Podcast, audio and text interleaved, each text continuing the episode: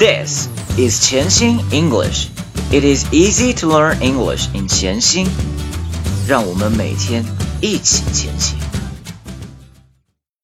Welcome, episode three hundred sixty-four. I'm your host Brian.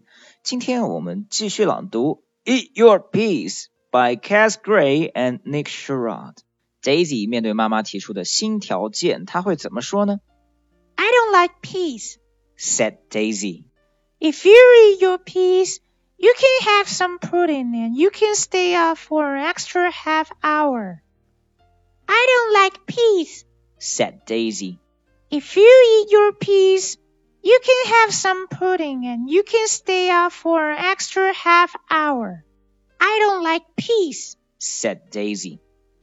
If you eat your peas, you can have some pudding and you can stay up for an extra half hour.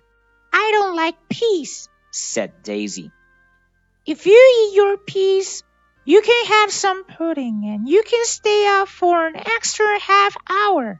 I don't like peas, said Daisy. If you eat your peas, you can have some pudding and you can stay up for an extra half hour. 好的，现在我们来到图片三。昨天我们说了，if，嗯，如果这样的句子呢， 前半部分要升调，后半部分要降调。来，我们再来试试今天的新句子。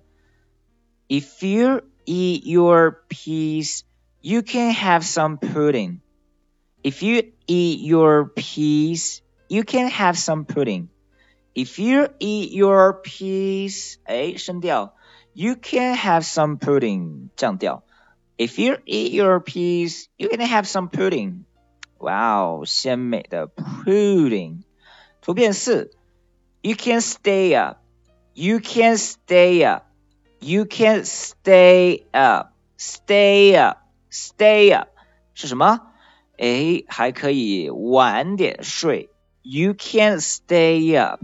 You can stay up. 图片五，an extra half hour.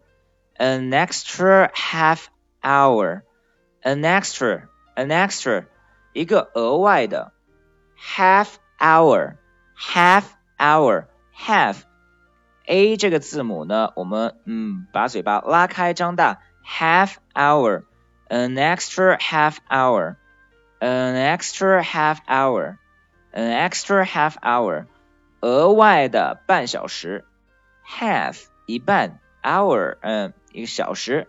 an extra extra 呢额外的 an extra half hour。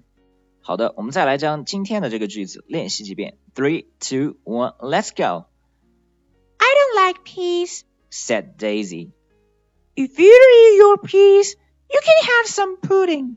You can stay up for an extra half hour. 好的，我们再来将今天的这个句子练习几遍。Three, two, one, let's go. I don't like peas, said Daisy. If you eat your peas, you can have some pudding. You can stay up for an extra half hour. 好的，我们再来将今天的这个句子练习几遍。Three, two, one, let's go. I don't like peas, said Daisy. If you eat your peas, you can have some pudding. You can stay up for an extra half hour.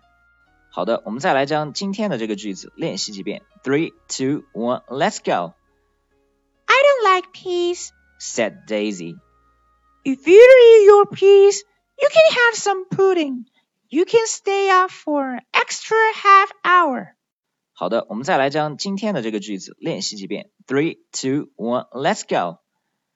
I don't like peas, said Daisy. If you eat your peas, you can have some pudding.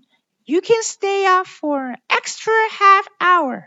让我们明天期待一下 Daisy 会怎样回答她的妈妈提出的新条件。拜拜。如果您觉得潜心英语对您有帮助，请将他的微信号分享给其他朋友，这是您对我们最好的鼓励。谢谢。